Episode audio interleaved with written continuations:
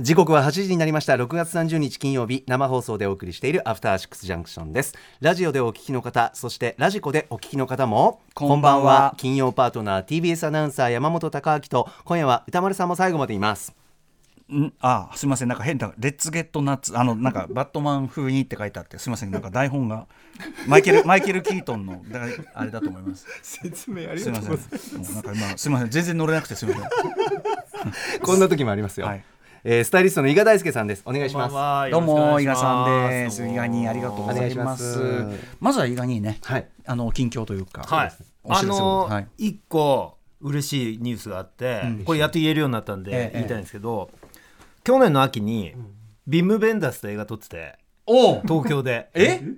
あれ？あれですか？はい。噂の。あれです。あれ？この間役所広司さん。はい。役所さんがあの主演男優賞最優秀取ったやつなんですけど、あれ衣装やってて、げえ。いきなりすごっ。ビームベンダースなんだっけタイトルえっと。えー、あれパーフェクトデイズです。パーフェクトデイズ。はい。マジですか、はそれそれはが嬉しかったですね最近は。いやーすごい。当然役所さんの衣装とかも、はい。えー。はい全部やりました。え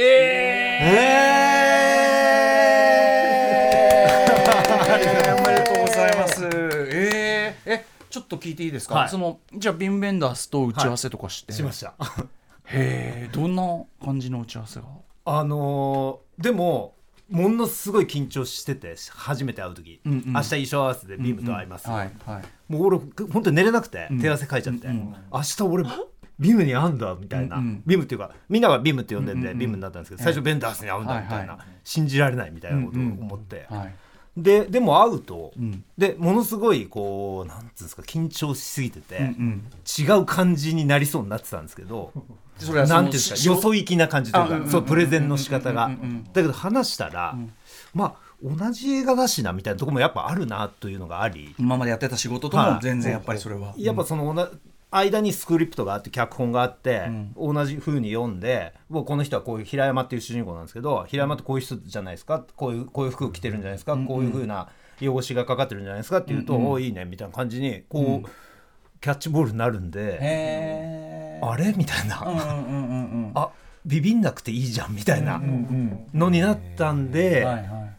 とても楽しく仕事させていただいて、はあ、それはやっぱりそのもちろん日本が舞台で日はい。本の役者さんが出るっていうのもあるけど、はそのやっぱビューメンダースさん自身うん。のお人柄的なところもある。あると思います。うん。あのすごいすっごいいろんな聞いてくれるんですよ。うんうん。彼はその時計をどっちにするのとかものすごい細かいキャラクターの彫りがすごくて、へーあのそっからだ橋本忍でいうと彫りっていうとすごいんですよ。造形が。服を着せてこのこの人どっち例えば右から靴履くのとかいろんなあことを掘そってくるんですよ。へえあでそそうなるとバーってあこんその実在のなんつうんですか、あのキャラクターが出来上がってくるんですよね、うんうんうん時計するとか。あでも右利きだから左だけど仕事、まあ、トイレ掃除があるから右利きじゃなくて左にするんじゃないみたいなとか、へー。飲み屋に行く時だけするんじゃないとか、あじゃあ結構でもそのスタイリングを通じたその造形とか演出みたいなことはかなり意識的にもうそうなんです。最初からやってるタイプなんですね。そうなんですよへえ。あーチェックしたいで僕もその監督とそういう話をするのがすごい好きなんで、うんうんうんうんあのどっちその洋服以外のことっていうか,、なんか例えばリュックなのとか、普通のなんかカバンなのとか、なんか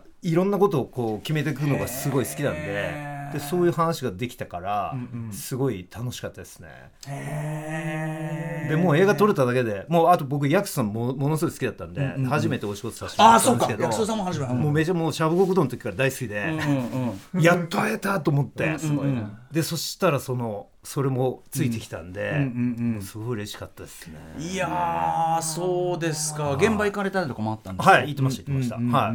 もうちょっと縫いながら、こう朝だけ行って、他の現場行って、また戻ってきてとか、はいはいあったりしながら。なるほどこれは でかかったですね。はい、でかかったです。しやっぱまあカンヌですもんね。い。やこれから世界中でまたねはい。あるでしょうからね。びっくりしました。普通に LINE とか来て、へあの、スタッフの方から、うんうんうんうん。撮っちゃったみたいうんうんな。マジかみたいな。えいやいやいやなんつうかちょ急になわけどころじゃないよ。なわけサンダルの話からしようとしてるじゃんあなたさっき。さっき。さっきさ。CM 中のさ話で。あのやっぱりこれはグッズの話からですか？それとも伊賀さんのお知らせからです伊賀さんからのお知らせに決まっただろんなもん。めっちゃめっちゃ兄貴が怒ってきた。デカ長が「そそそ失礼だろ」いやいやいやいや。これだって順番逆だったらもう恥じるばかりよ ねえそんな食い気味ねなわけサンダルの話したら。よかったよこれ。本当恥ずかしい思いするところだった。本当に。商品は素晴らし素晴らしいですよ商品はね。ただ僕のねそのね順序が。アップないやアップね。まあでもとにかくまずはおめでとうございますだし。もう本当嬉しかった日本公開ってあれはいつなんえっとですか、多分秋とか寒くなってきた頃かなとは聞いてます、楽しみにしてますそれは。はい。やーもちろんね意外にあのこれまでのさまざまな仕事もすべて素晴らしいし、はい。それらのその作品の素晴らしさもあるけども、やっぱすごいねそのベンダースはちょっとなんていうかその歴史すぎてそうなんですよ。つまりその我々が映画を見てきた、はい。もうなんていうかその自分の中の映画館とかの一部じゃないですか。はい。はいだからそのなんかか神と会うとかって言うと安っぽく聞こえるけど、本当にいやその本当に自そんな感じです。創造主ん。ですもんね。同じ世界に生きてると思ってなかったというかうんうんうんうんそのまた違う次元にいると思ってたんで、うんうんうん本当にスパイダーバースじゃないですけど次元が違うとこから。ワープしちゃったなみたいな感じがあるというかでもみたいな。でもやっぱそこで映画作りは映画作りだってなるのもねなんかい。いですね、なんかね、はい、だからそれはやっぱりやってることはなんかあんま変わんないんだなっていう、なんか真剣にそのキャラクターを作っていくってことはもうあのバンコク共通なんだなと思えて、いやなんならそのなんかスタイリング演出みたいなところにそれだけ意識的っていうのは、ああやっぱなるほどって感じですね。すごい面白かったです。本当に勉強になりました、なんか今の話伺ってた上でベンダース映画を過去映画を見直したくなるぐらいの、はいそうですね。感じがしまだからあのパリ・テキサスのあの赤いニットそのやっぱ色とかには全部意味があるみたいな、うんうんなんかその辺のその色の考え方とか、なんかそういうのもちらっと聞けたりして、はいはいはいすごいねあのかなり貴重な。確かにほらだってほらあの山本洋次さんのねあれとかずっと撮ってあしてるわけだからはい。そもそもね、そうなんですよね。あの日本日本に対してのそういうのがすごいあって、あとなんかパチンコが好きとか、ああそうなんだ。なんかあれは禅に通じるみたいな。へえーなんかそのもうあの黙ってこう画面を見てると、なんかその宇宙があるみたいな、そういうのをなんか昔その80年代に東京画だったっけな、その東京のドキュメンタリー撮ってる時になんかパチンコ画面映ったりたりとかしてて、なんかそういうのもあったりして、ん。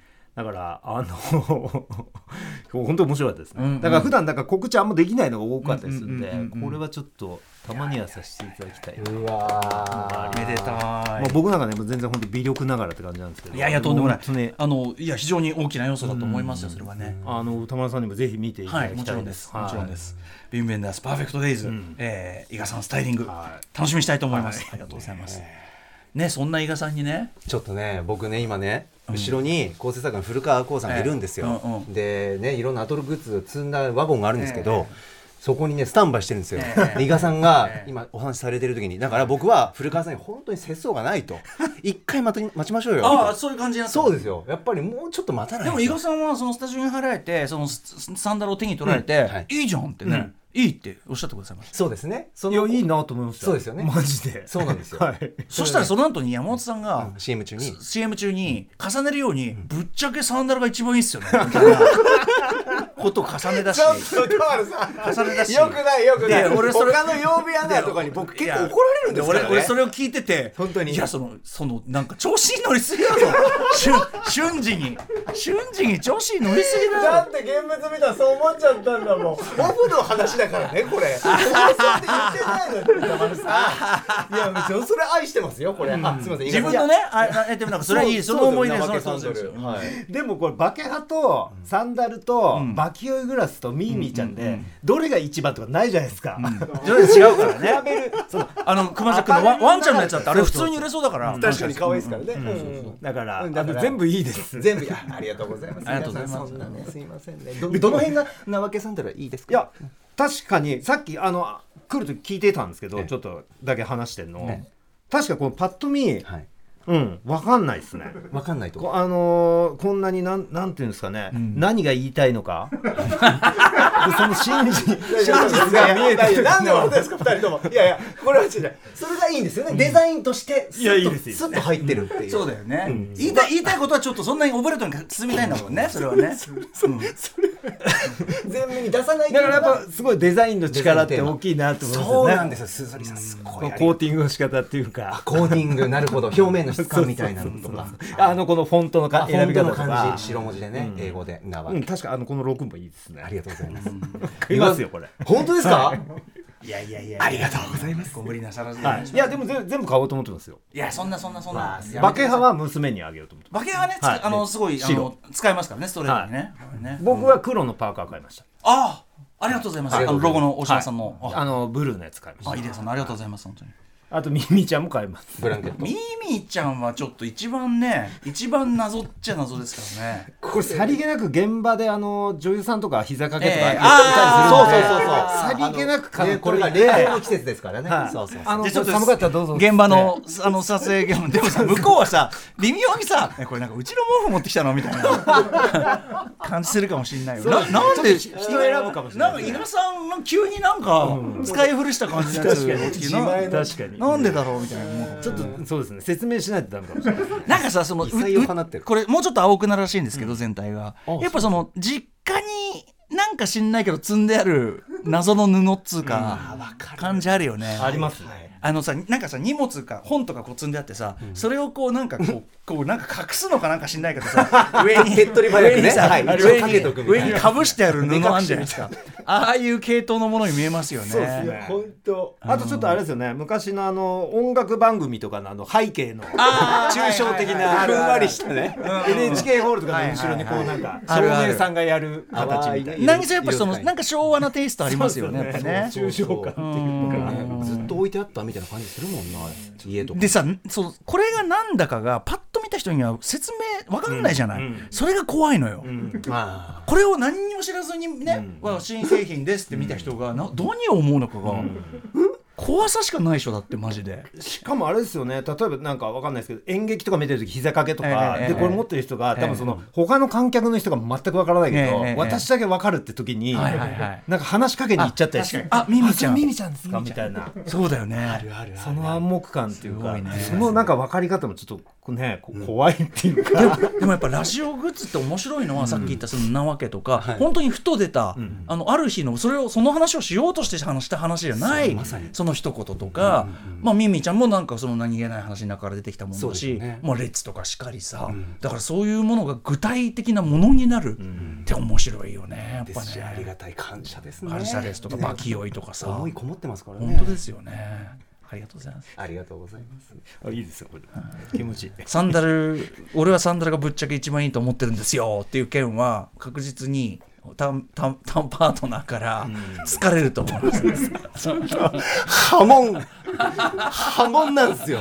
それは。でもさ自分待ってるのが。自分のグッズが一一番いいと思ってるのは別に不自然なことじゃないし別に僕そんな悪いことと思いませんよ。あそうですよね。ええ。そうじゃなくて伊賀さんがいい,、あいいじゃないって言ったことに対してそれを即座に返してきたから調子に乗るスピードが速すぎるって言ったんです。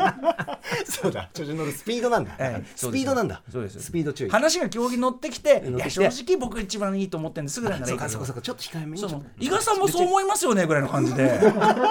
言うからその巻き込むんじゃねえよみたいな。伊賀さん褒めてくださってるだけなんだから。あ順番つけるんだと思いました僕は。いやいやいや順番っていうかね。あそうそうそうそうですね順番よくないよ順位はさ。そういうのやめよう。一番って言った俺が悪い。確かにね。1とかやめよう。いやでも自分だ数字とかね。それそれだけ思い入れを持ってるから、そうですね。思いはこもってます。よ皆さんぜひアトロクグッズえーすずりではい。チェックしてみてくださいといすごい。落差がすごいね。ビム・ベンダースと。幅広い番組でございます。ありがとうございます。ということでそんな伊賀さんとこの後1週間のアトロクプレイバックします。お願いします。ます。After Six Junction. 1週間でお送りしてきた情報や聞きどころをまとめて紹介するアトロクフューチャーパストです。本日のお相手改めてスタイリストの伊賀大輔さんです。お願いします。よろしくお願いします。伊賀によろしくお願いします。そして歌丸さんも最後までいる日ですススーパーマンじゃない私は歌丸。何これ？あスーパースーパーガール。ああわかんないからこれ。俺読むことちゃんと想定してくださいよ。箕輪田君が自分の自分の言いたいことだけ言うとこじゃないからお願いします本当にね。では早速今週のアフターシックスジャンクション振り返っていきます。各パートナーが選んだ BGM をバックに振り返ります。まずは6月26日月曜日育休でお休みの熊崎和人アナウンサーに代わりまして代打パートナーを務めました鍋旬こと TBS アナウンサー渡辺俊です。私のアンセムイコールラブの青春サブリミナルに乗せて6月26日月曜日振り返ります。6時半からのカルチャートークではすずり by GMO ペパボとコラボしたアトロク6年目突入記念グッズ第2弾曜日別グッズの詳細を発表しました。アトロクの各曜日を象徴するキーワードそれを大胆にあしらったアイテムの数々。すずりのアトロクオンラインストアで販売中です。7時からのミュージックゾーン Live Direct は月1レギュラーでクイザー DJ プロデューサー tofubeats さんによるクイズミックス僕も正解できました。どんなクイズミックスだったかはラジコのタイムフリーで。そして8時台の特集コーナー「 Beyond the Culture は音楽ジャーナリスト高橋芳朗さんによる月間ミュージックコメンタリー。前半は今年上半期の全米シングルチャートにおける K-POP 勢の躍進についてそして後半は高橋芳朗さんおすすめの洋楽新譜をたっぷりとご紹介いただきました。うーん気持ち悪いものから気持ちいいものかっこいい素直な感想しか出てきませんでした。およそ1年ぶりに代打を務めましたがやっぱりアトロク楽しいです！ああ鍋旬ねえ。後輩後輩です後輩。後輩ですね。鍋旬とは絡みがあるんですか？絡みは昔朝の番組でチラチラっとこう、うんうん。共演したっていうぐらいですね。ある意味ねあの山本さんとちょっと対照的なノリの人であるじゃないですか、対照的。うんまあそのいや何わかるでしょ。いやそのまあなんていうかな。ちゃくちゃわかる。明る赤い活というかね。陰と陽というかね、うんうんうん。はい、私まあ陰なんですけど、まあ鍋旬は逆にその陽が陽が陽がこれ褒め褒めてると取っていただいていいんですけど、この陽が、はい一本上司なところが あのー得意ですよね。なる明るい人っているけど、はいはい。明るさのトーンがなんか一本上司なんですよ、スカッとね。それがすごいうん、なんか単純すぎるんですよなんか。シンプルですよね。なんかそれがすすごい変なんですよ、ちょっとずつ。それがいいよちょっとね、うん。ほ褒めてるんですけど。褒めてますよ、はい。うん。褒めてるんですっていやいいと思うんじゃないですけどね。あすいません伊賀さんすいません。竹さんすいません。いやでも月曜日はやっぱその鍋旬で縦軸としてはやっぱその鍋旬さんのなんか感想がだだ漏れてる感じっていうかアイドルの歌かかれば喜んででグッズには戸惑いを見せてでえっとあのまあ8時台で気持ち悪いみたいはいはない。なんか心の声が全部漏れてる感じっていうか素直だねうん素直だなんかすごい面白い。でもまあ可愛いなと思うん可愛いですよねねやっぱね。可愛がられる人だと思うすごいね。うんなんかぜほん全部出ちゃうなって。本当嬉しそうにしてるんですよ、うんもう来るなり。で、もう本当嬉しいっつって。やっぱそのし自由にしゃべるっていう場がやっぱそのあそれはあるかもしれない、うん。確かに。っていう話をしてまし私は毎週ね一回アトロクあるのええでいただいてますけど確かにそれって嬉しいことですね。アナウンサーって。自由にしゃべるってなかなかないんでんよく考えたらね。開運音楽堂とかねちょっと喋り汁があるけども、そうですね朝の番組。あるけども、うん。まあ編集編集もありますしね。ここ生放送だから嬉しいんだと思う。うん、でも開運音楽堂はすごい向いてるなと思います私も見た時にあ鍋旬じゃよかったねと思いましたハマりがいいと思う。ねアイドルも詳しいし。ね。うん。あの店長の話なんかねものすごい嬉しそうに言ってましたもんね。そうあのライムスター。いやーそうなんですよ。そのライムスター。これやっぱりやマイランウェイがいいですね。転調するから。さ最後で転調するから好き。アイドルソングっぽくて好きっつって。ごめんね基本転調しない音楽だからね。っつって。やっぱすいません。ワンコードなんですいませんなんつって。一個上がるんですよね。そうですね。一個上がるんすよ。あそこがかっこいいっすね。アイドルみたいですいませんね本当に。いやいい歌丸さんお世話になりました。嬉しい嬉しい嬉しいことです、まただからそのグッズ紹介の第2弾がこの図らずも月曜日に来てしまったっていう感じがね面白かったですよね。なんかこれクマスがやってたらまた違う感じになると思うんですけど今までの文脈があんまよくが分かってない鍋旬がごめんなさいあえて鍋旬。鍋旬がえミミちゃんみたいなとかなんかその説明が改めてするとあ明らかに戸惑ってるっていうか。ミーミーちゃんやっぱ難しいねやっぱね。確かに。それも面白かったですね。面白かったで逆にね。すすげえ面白かったです。うん。ありがとうだからなんかあそうですよね。例えばね鍋旬さんだったら何作る？みたいなのとかね聞いてみたいですよね。確かに。確かにどうなるんだろうな。んかアイドルグッズみたいなのとか作ったりただのさアイドルグッズのブートになっちゃうよそれ確かに勝手作っちゃダメなんだそれみたいなね。本当にいやまあそれがやっぱ出てる月曜日だなと思いはい、ましたね、またあの鍋師お待ちしてますんで、うん。よろしくお願いしおます。疲れ様でした鍋師あとまあよし8時台の、あの吉明さんの k p o p のやっぱもう相変わらずねすごい勉強になるっていうか。よ、しく久しぶりにねスタジオ来たんでそこもねやっぱなんかスタジオだと会話にグルーブが楽しそうですよね。そうなんですよ。だからもう一歩も出る気ねえみたいな感じかと思ったらね来んじゃねえかみたいな。な今日何のついでなのみたいなななんかのなんかよっぽど重要な用事でもあったの？みたいな。あただなんか スタジオでバンバンやってるといっぱい曲がかかってもなんかテンテンポがいい感じがするっていうかなんか楽しそうななんか歌丸さんも友達喋ってるみたいな感じがしてなんかやっぱ間にこう曲聴きながらの感想とかも入れ込んだりとか、バイブスがやっぱどんどんどんどん良くなってくるんですよね、それでね、うん。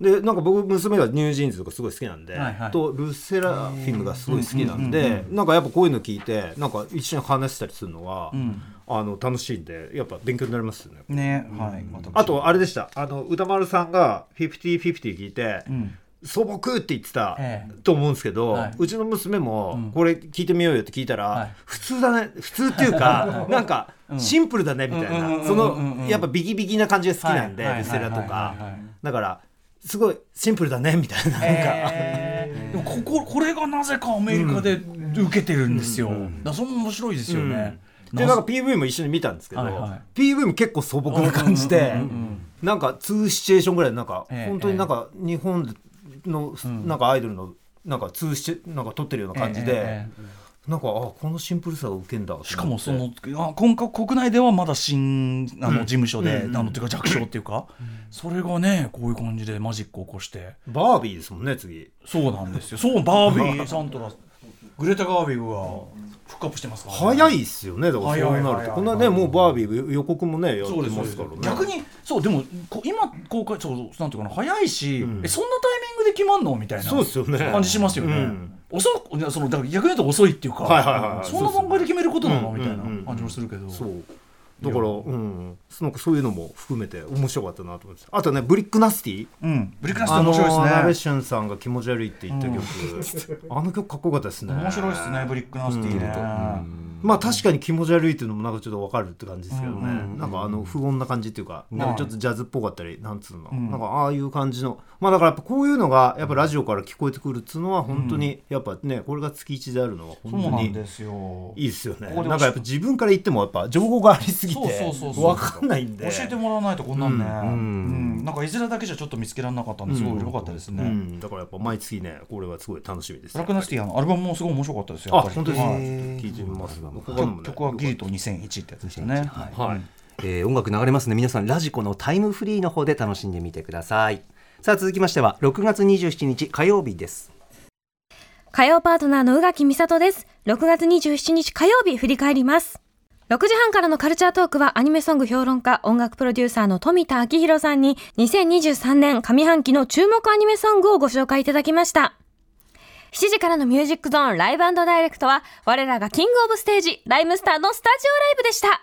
そしてスペシャルゲストにハイバーヨーヨーのお二人も登場してくださいました。改めてなんですけど生ライブはもう最高あの熱量、踊らずにはいられませんでした。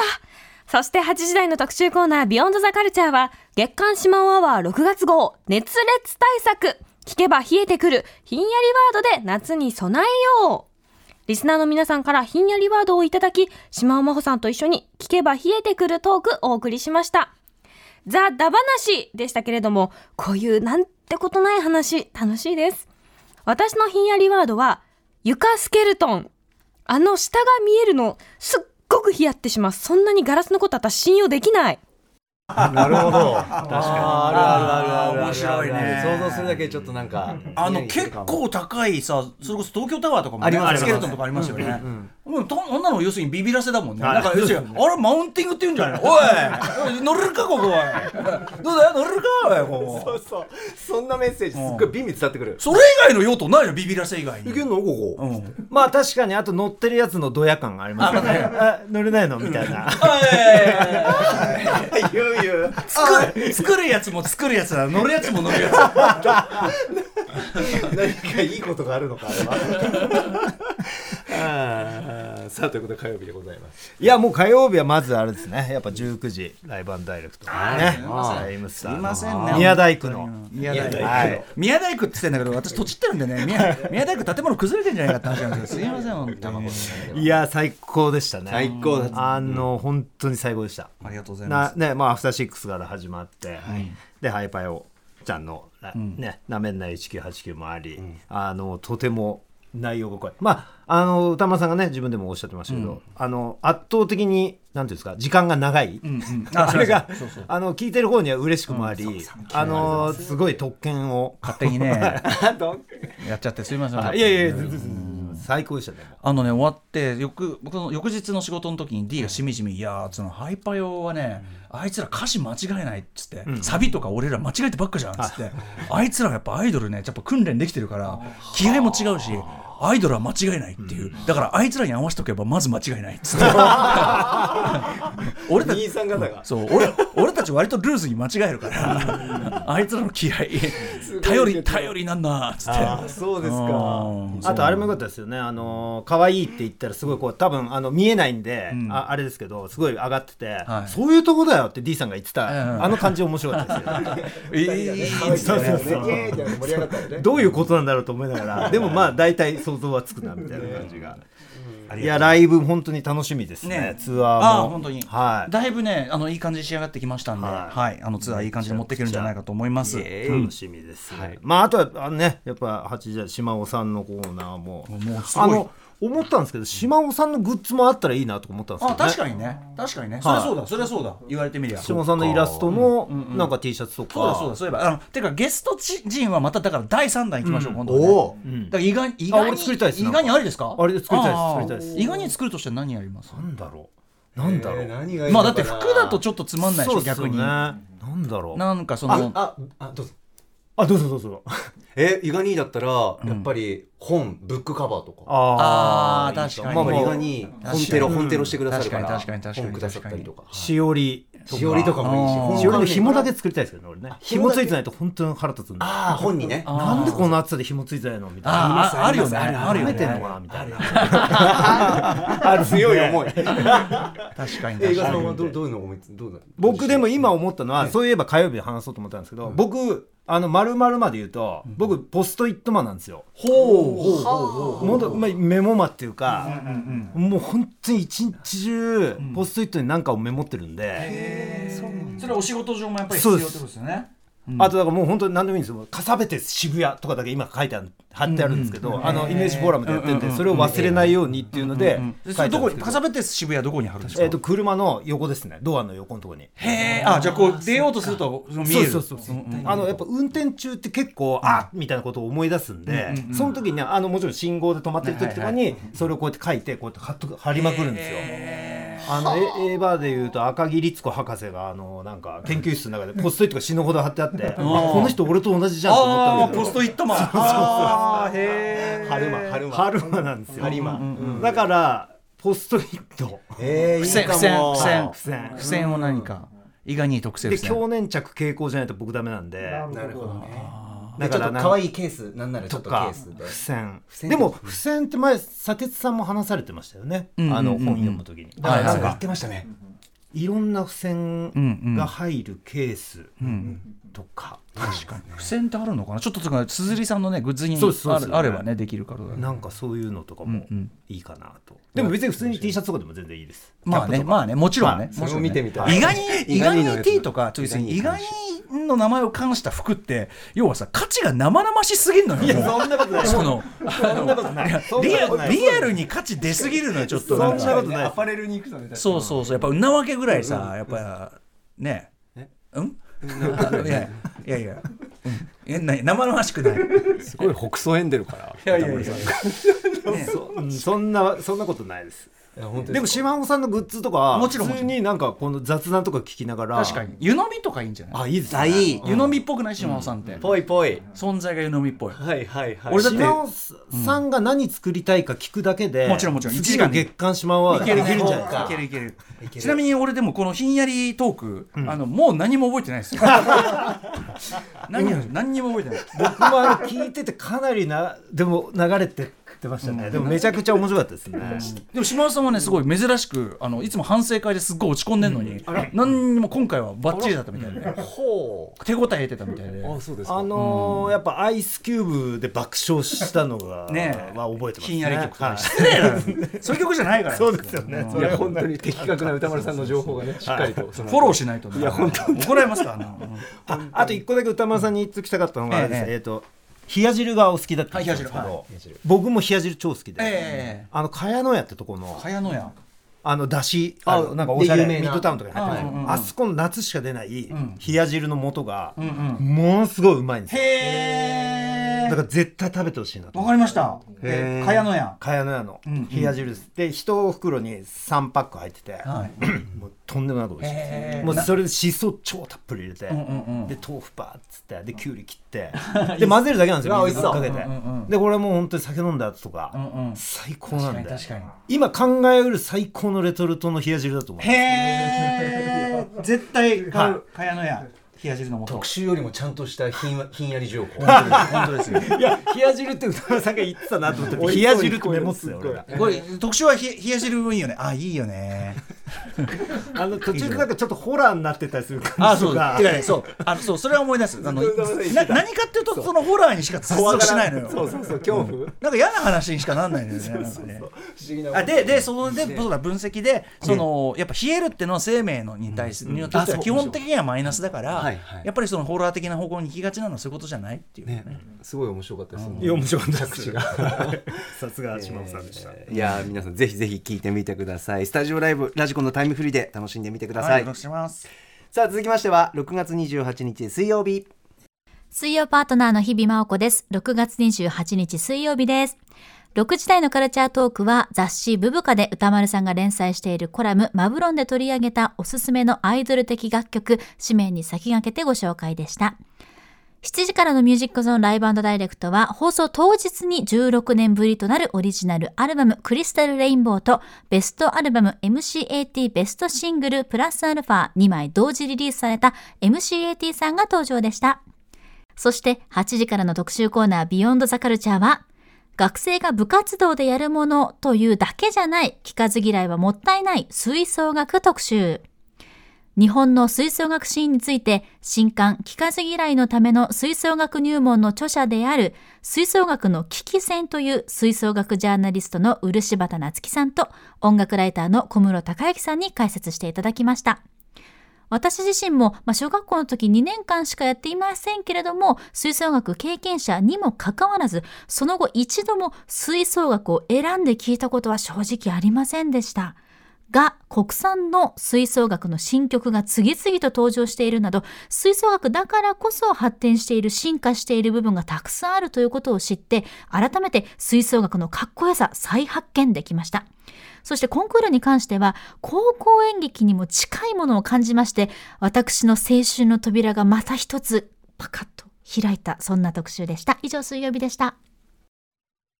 はい。井川さんいかがでしたか？あのー水曜日はまず日比さんがオープニングで、テッドラッソのええええええ。3シーズン3の話をしていて、はい僕まだ見れてないんですけど、うんうんうん。あのシーズン2の途中までしかまだ見てなくて、うんうん。でも1がもうすんごい好きで、うんうん。で結構その1で軽く人生がちょっと変わるぐらいの感じっていうか、あの僕えっ、と1の途中のバーのシーンかなんかなんですけど、はい。これすごい覚えてるんであのメモってるんですけどあの批判的になるな好奇心を持てって、うんうん。あのテッドが言うとこがあって、うんうん。僕そのシーン見てたら結構衝撃受けちゃって、うんうん。なんかやっぱりその年も覚えて40代中盤で、んうん。割となんかその批判というか、うんうん。なんかあのなんつうんですかね、なんあそれは分かってるよみたいな、でなんかその新しいものとか、例えば若い人のこととか、娘がなんか持ってくる何か新しい感性みたいなものを、うんうんいやまあそれってこうだからとか言っちゃう時があるんですよね、だけどなんかテッドラッソのそれ見てそのシーン見て、うんうんうん。あそっかみたいな。なんかやっぱ俺もどんどんその学び続けたりしないともちろんいけないし、うん。で頭で分かってるつもりでもやっぱ日常に入ってくると、いいよいいよもうみたいな時になっちゃう時あるんで、うんこれはやっぱちょっとテッドラスイズムをあ注入しないとダメだなっていうのがものすごい残ってて、なのでやっぱもちろんあのスリもうん。ちょっと仕事が落ち着いてきたんでこれから見ようと思ってけどお忙しいお忙しいなんか日比さんのやっぱ語りもそうなんか熱くて、でなんかテッドラストの話する人って割とみんなそういう熱さ、そうだね。自分のねあれにやっぱフィードバックしてる人多いから、日比さんも要は「N スタ」こういっぱいやるようになって、で要はテトって環境ある意味近いっていうか、その慣れない環境のところに、まあその新しいこうなんていうかな新しい中心的な立場としていって、それゆえのででもその中でこうなんかこう信頼できる人が増えてったりなんかしてったりみたいなあのことやってだからそこもすごい重なるって言ってましたね。なんかね。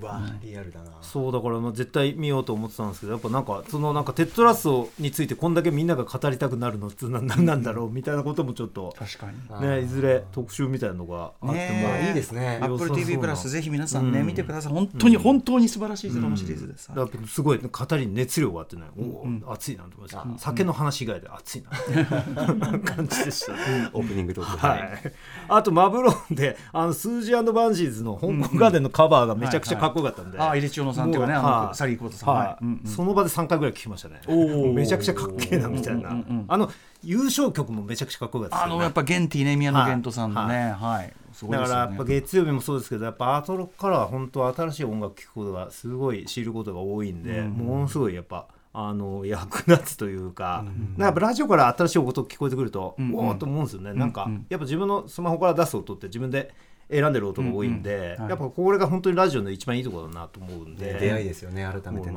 あちょっとだけ脱線するんですけど、そういえばあの REC さんが今月やってる City Chill Club、ええコンバット REC ええ水曜日の、あはいはいはい。あれまだ僕、えー、と3までしか聞いてないんですけど、あれめちゃくちゃ面白かったですね。うんうんうんやっぱり、はい。彼彼なんかねうまく喋れてないとか言ってたけど、はい。そんなことないっていう。で、いえー、と4回あって12がし昔の CM 音楽うんうん。をやってて、で60年代70年代80年代ってどうなってくるんですけど、もうそのなんか夜中にこれを永久に流してんだみたいな、うんうんうん。そのなんかぽっかり開いた空間のなんかうんうん。不思議さっていうのと、はいはい。なんかちょっとなんかねすごい時代が。うんあこの時代めちゃくちゃ良かったんだなみたいな、綺麗なものが真空パックされてる感じして、で曲感とかも全然なくても、ひたすら CM ソングとかかかってるんで、これはすげえなと思いました、僕もあの聞いたんですけどボサノバの回だったかな、ボサノバ。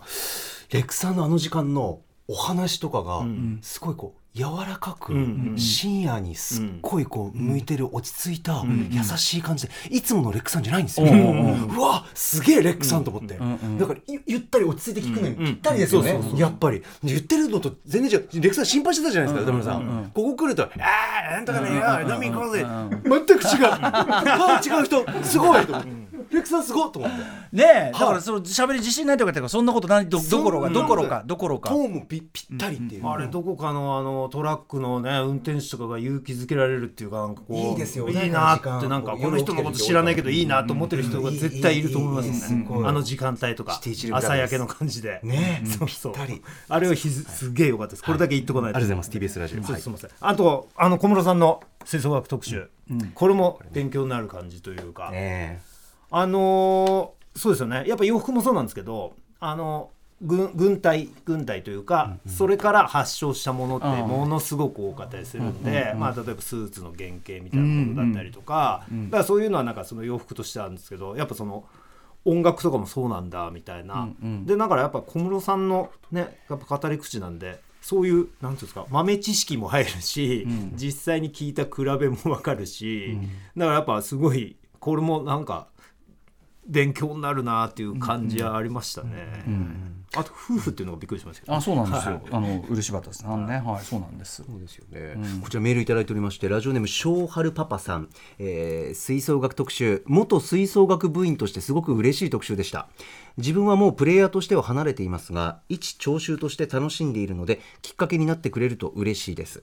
私はコンクール至上主義から離れて一般団体のコンサート演奏を聴くことでポップス吹奏楽の良さを満喫しているんです、今は演奏中にダンスする見栄えの良いコンサートもあります。おそう。いろんな楽しみがありますので一度演奏会へ足を運ぶ人が増えることを期待してます、えダンスする？へねありますね。いろんなエンタメ要素が。ね。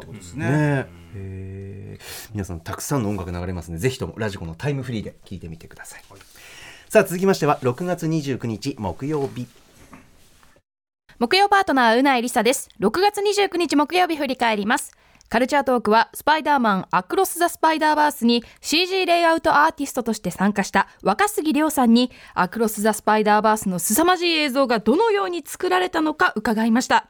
アクロス・ザ・スパイダーバースは私は未来人が作った作品だと信じてるので現代を生きる我々には言葉の説明ではその凄さは理解できないし説明できません。とにかく皆さん見てみてください。その凄さ味わってほしい。若杉さんはじめ関係者の皆様本当にスパイダーバース作ってくれてありがとう。そして制作に関わった若杉さんの話聞いてるだけでめちゃくちゃワクワクしました。7時からのミュージックゾーンライブダイレクトは歌丸さんも大ファン。もうファンなのがすごく伝わってきました。もしこれがねスタジオライブだったら歌丸さんどうなってたのかなって思うくらい。そのあたりの歌丸さんのリアクションも注目してほしいんですが最新シングル C 級のロマンチックをリリースしたばかりのセルフプロデュースソロアイドル綾坂奈々さん初登場。パシオン赤坂から生ライブ生歌唱を披露していただきました。そして8時からの特集コーナービヨンドザカルチャーは任天堂が世界に誇る大ヒットゲームシリーズゼルダの伝説の歴史や功績を振り返る連載企画ゼルダの伝説の伝説が本格始動。今回はパート1伝説の始まり編ということで初代の作品から夢を見る島までの初期4作についてウェブメディア IGN ジャパン編集者でシェンムーとゼルダを愛するクラベースラさんに解説していただきました非常に整理されたお話でとっても分かりやすかったです。ゼルダの3作品目神々のトライフォースで確立しそして4作目の夢を見る島でゼルダらしさというのが完成されたっていうお話、まあ、80年代90年代のそのゲーム開発の勢いも含め聞いていてとてもワクワクするお話でした。次回もとっても楽しみにしております。以上木曜日でした。はい伊賀さんいかがでしたか？はい木曜日はやっぱり僕的にはスパイダーバースの日だったなと思っていて、まずうないさんがオープニングで、ん。またこれまためちゃくちゃ熱い語り、ねえ。あの一作の「スパイダーバース」をあのアトロク映画祭で初めて見て、いやすごい衝撃を受けてて、多分その前知識が一番なかったのがうないさんだけに、その見て本当に衝撃受けてて、あのねあの時に本当に2500年の映画、未来の映画だって言ってて、だからまああの時でも本当確かにあの 3D もめちゃくちゃ良かったですもんね。3D は本当に良かった。あのドルビー 3D は本当に、ね、今までもいいと思ってたけど、はい。さあさらにこれ進化これだわみたいなね、あのエンドロールの立体の感じとか、たまんないですやみたいな、だからそういうのもありつつやっぱうないさんがねあのアクロス・ザ・スパイダーバースの話を熱くしてるのも分かるみたいな、で僕も今2回見てるんですけど、あはい。で来週はちょっと子供と吹き替えいけたらいいなと思ってうん吹き替えもいいですよ。けどだから今ちょっと子供のうちにこれを体験させておきたいなと思って確かに、うん。でも本当歌丸さんとかも言ってますけどこれ多分マジでモマとか入るレベルだと思うんですよね、うんうん本あの当ですね。100年後とか。はいはい、だ本当にこんなにすげえもんがあっていいのかなみたいな、うんだからちょっといろんな角度で、いまあ、うなぎさんもこう熱く話してあとやっぱ若若杉さん、はい。ちょっとやばいっすね、CG レイアウトアーティスト。はい。バンクーバーから、うんうん。あんな逆さまのシーンのレイアウトしてとか言って。やばいっすよね。マジで？み超たいな。エアトーク。これ。だから本当になんていうのかな歴史的なシーンとか。本当に、もうマジでガチで関わってるっていうかこの人が。それをこの人がやってる。この人なんですよ。すごいっすよね、ん。あフィルに褒められましたみたいな、うんうん。すごすぎだろみたいな、うんうん。ちょっとなんかもうクラッとしましたね。ねえ。こんなにすごい人いるんだと思って、うんうん。あれ本当に逆さまじゃないと全なんていうんですかね、もう今僕たち結果というか、あのショットを見ちゃってるから、あれ以外ありえないじゃんみたいな、まああの普通にいい場面だ,、ん。だったとは思うけど、やっぱりねしてもさらにその手前のところでやっぱグエンのいろんな心情とか、はい。はい。それこそい設定上私も映画表で言ったいろんな設定上のふ、こう含ませてる部分とかも含めて、やっぱ彼女がこう逆さにん。見てる見るっていうかねいろんなメタファーになってて。空の色もいいんですよねなんかそのしかもその逆さにするために髪型とか逆算してああいうデザインにしてるってね、この写真でね。はいさっきちょっとすごいっすよね、うんうんいやそうだからそれだけ逆さにそのレイアウトチームはこだわってたってことなんですよね。やっぱね。ワンもワンはあのポスターとかは、えっ、と縦の世界にマイルスが逆さまになってたじゃないですか、結構引きのやつで。で今回はその逆さまっていうだからそれもすごいビジュアル的に効いてんなと思って、あとあの逆さまのとこまで行くまでに2人で街中スイングしてるとこが、なんか俺すごいあそこで泣けてきちゃって、はいなんかあの街中であの潜ったりしながら、もうこんなもう俺ここだけでいいわみたいな、話も進まなくていいみたいな。あーうんうん。とか思ってたんですそうそうそう。いや若杉さんの話もうマジであと本当5時間ぐらい聞きたいですね。ねえちょっとねあの短い時間ではありましたけど、うん。そのだから全体的にそのうなえさんの熱とかも含めて、まだ多分歌丸さんがスパイダーバースを語りきってないと思うんです僕は。あいやいやそんな。だからね。もっと聞きたいです、ねもっと聞きたいですよね。だから次あのブルーレイになる時とかわはいかんないですけど、確かに。もう吉明さんの話とかも聞きたいですし、あ音楽のね話もね確かに。確かに確かに。聞ける話いくらでもあんなと思って、スペシャルしてほしいいやもう本当にスパイダーバース の俺まあスパイダーフラッシュも見てめちゃくちゃ面白かったんですけど、すぐ次にもうスパイダーバース見ちゃったんで、もうずーっと毎日スパイダーバースのこと考えてて、でサントラも聞いてて、えで間にこのアトロク全部聞いててみたいな、今週本当に結構いやだからさ日本だと同日公開とかやめてくれと、そのこんな時いいやつを。どっちかがうんこだったらいいんですけどどっちも結もかなり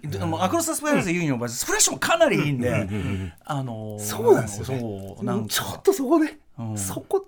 そうなんですよ。あと、ね、あれですよね。本当にスパイダーバースもねもう死ぬほどお客さん入ってほしいなみたいなそうね。感じあるじゃないですか。アメリカでは一応1位は取ってますし、一旦下がってまた1位になるとか、そんぐらいの評価はされてますけど、だからちょっと子供にも見せてどういう感じかなっていうのは本当に何度も言いますけどうなえさんも言ってたけどあのスパイダーマンとかアメコミヒーローとかに対する事前の知識とか何の関係もないんで、本当に。これこそ関係ない、あのフラッシュはある程度そういうくすぶりとかの要素大きいけど、こっちは本当に関係ない。もう知ってもちろん知ってればあっていうのはあるけどそんなのは全然ただの、ただの。そうですよね、とにかくもう歴史の1ページを確認しに行ってください。世界で一番かっこいい以上みたいな感じ。誰が見てもびっくりするしあと話もめっちゃ面白いっていうかそれすごいです。話し始めたらこうやって尽きないんですよしかもね。どうだよっつって。もういかにも止まらなかあ、っもたうねスパイダーパンクでしょ？スパイダーパンク。最高でしょ？意外に好きに決まってるよね。意外にもうそこでしょ？も うそっか。これだけで一本映画撮れるんじゃないですかっていう。あれはホービーは本当にかっこいいじゃないですかもうあいつ。ずるいよねあんなの。ダニエル・カルーヤのさあの気のない感じがまた合うんだ、これが、ねずるい。でさまたそのマスク取ったらさ、あのマイルスはやっぱ基本的には引け目の人だから何？マスク取ってもかっこいいの。ちょっと引いてんすよねなんか。やばいみたいな。ちょっとさテレンス・トレント・ダービーっつうかさ、はい。イギリスの超かっこいい、はい。ああいう人、ありますうん。ねまあいっちゃうねいやゼルダの伝説もねあの僕最初すごい好きだったんであれだったんですけどちょっとこの日はスパイダーバースの話ばっかりになっちゃいましたね。いやありがとうございます。でもゼルダの特集も次めちゃくちゃ楽しみです、はい、面白い、楽しんで、ぜひチェックしてみてください。ということで、この後はあ来週1週間のアトロクの予定、まとめてお知らせします。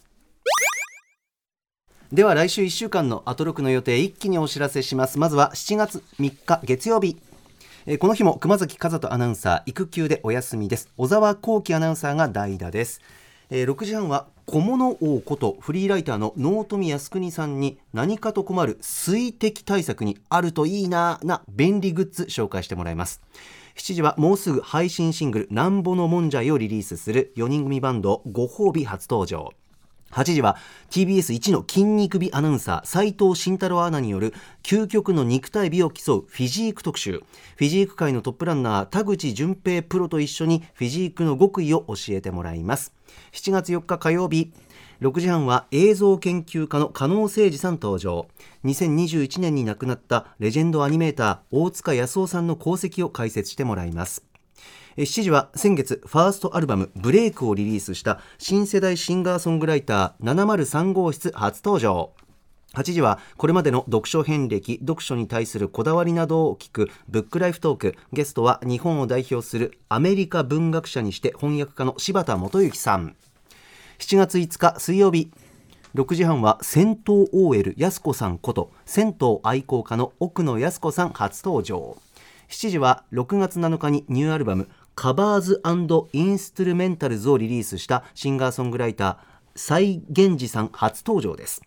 えー8時は日比アナウンサーの誕生日を記念して酒場ライターのパリッコさんと鈴木奈緒さんが新時代の誕生日飲みスタイルを提案。7月6日木曜日6時半はゲーム音楽専門 DJ ユースケサードさんによる2023年上半期ベストインディーゲーム紹介。えー7時はニューアルバム「創造」をリリースしたばかりのシンガーソングライターハナ・スプリングさん初登場です。えー8時はアメリカのエンタメ界アート界のアクセシビリティ最新事情。アメリカニューヨーク大学でアクセシビリティの調査をした田中美幸さんの解説でお送りします。7月7日金曜日6時半からの週刊映画辞表ムービーウォッチメン。来週はカードカウンターを評論します。7時はヒップホップ DJ の DJ 柳竹さん登場。えー8時は1週間の番組を振り返るアトロックフューチャーパスト。次回は人気覆面ブロガー三角締めさん来てくださいます。ということで、ライムスターのニューアルバム、オープンザウィンドウから表題曲のオープンザウィンドウに乗せて、そろそろお別れのお時す。いま間です。せん。ねはいはい曲ですよ。あっという間に時間が来てしまいました本当にね。あっという間でございます。毎日聞いてます。ああすいません本当に。もういかさん、いかがですか、来週の。えーっとブックライフ東福ね柴田元幸さん。なんかあのもうすかなり本丸に近づきつつありますよね。最初なんか俺なんかとかがいやいやいやいや伊賀さん伊賀さん最高だけどもちろんね。ね三浦淳さんもそうだし、うんまあ柴田さんはちょっとすごいね。マジで神中の神じゃないですか、楽しみですすっごい聞いてみたいですね、いろんな話。なんかいやっぱこんな話ね聞く機会ないからね。やっぱねちょっとね。あの多分ねポッドキャストとかも含めてすごい楽しみですね、あと銭湯好きなんであ。このなんかなるほどどういうことになるのかが楽しみ、私も銭湯結構好きなんで。めっちゃ楽しみですね、うんあと私はですねやっぱりあのフィジーク特集の斉藤慎太郎アナウンサー、はい非常にきょ注目しておりましてあの筋肉派としてねそうです。YouTube チャンネルで共演結構してたんで、シンシンと呼ばれてます。はい。心身筋肉筋肉はつけてもん中は暗いっていうのが そう。ナイーブで。通通じるでしょあなた 確かにそうっすね。だから面白いかなと思って人事じゃないな、確かに。After Six Junction.